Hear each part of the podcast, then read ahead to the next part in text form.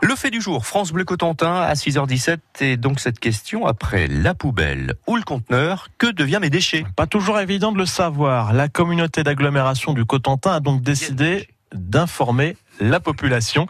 Elle a ouvert son centre de tri de Tour-la-Ville aux habitants qui participent à l'opération Foyer témoin Benoît Martin.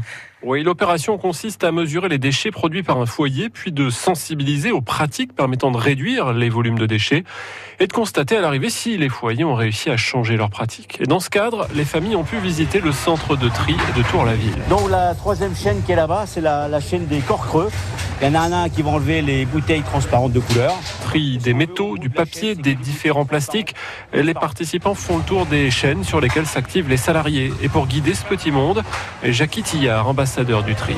Au bout de la chaîne de papier, ce qu'on veut, c'est que du papier. Donc ici au centre de tri, ça représente 50% du tonnage. Les tonnages, justement, sont impressionnants.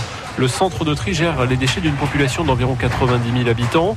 Chaque semaine, c'est par centaines de tonnes que les bouteilles plastiques compactées ou les boîtes de conserves écrasées sortent du centre pour être revalorisées. Quant aux déchets verts, 15 000 tonnes sont récupérées chaque année.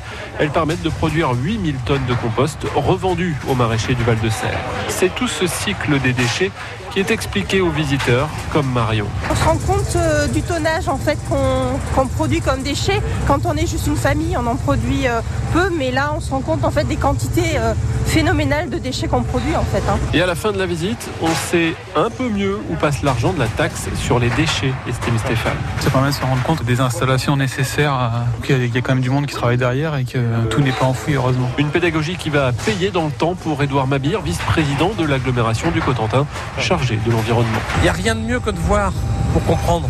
Et en fait, là, c'est vraiment euh, euh, du concret. Ils voient les déchets arriver, on leur a expliqué comment ça allait se passer, et maintenant ils viennent voir sur la chaîne. C'est des outils, c'est de l'industrie, c'est c'est de la main-d'œuvre. Euh, voilà, et donc il faut respecter aussi tout ça. Et en sortant des bâtiments, Marion a acquis une certitude. S'il y a beaucoup de déchets c'est au niveau des achats qu'on fait. Enfin, tous les sur-emballages, euh, bah, acheter euh, d'une façon cohérente sans emballage en fait. Le chemin du tri, c'est le fait du jour à retrouver sur francebleu.fr.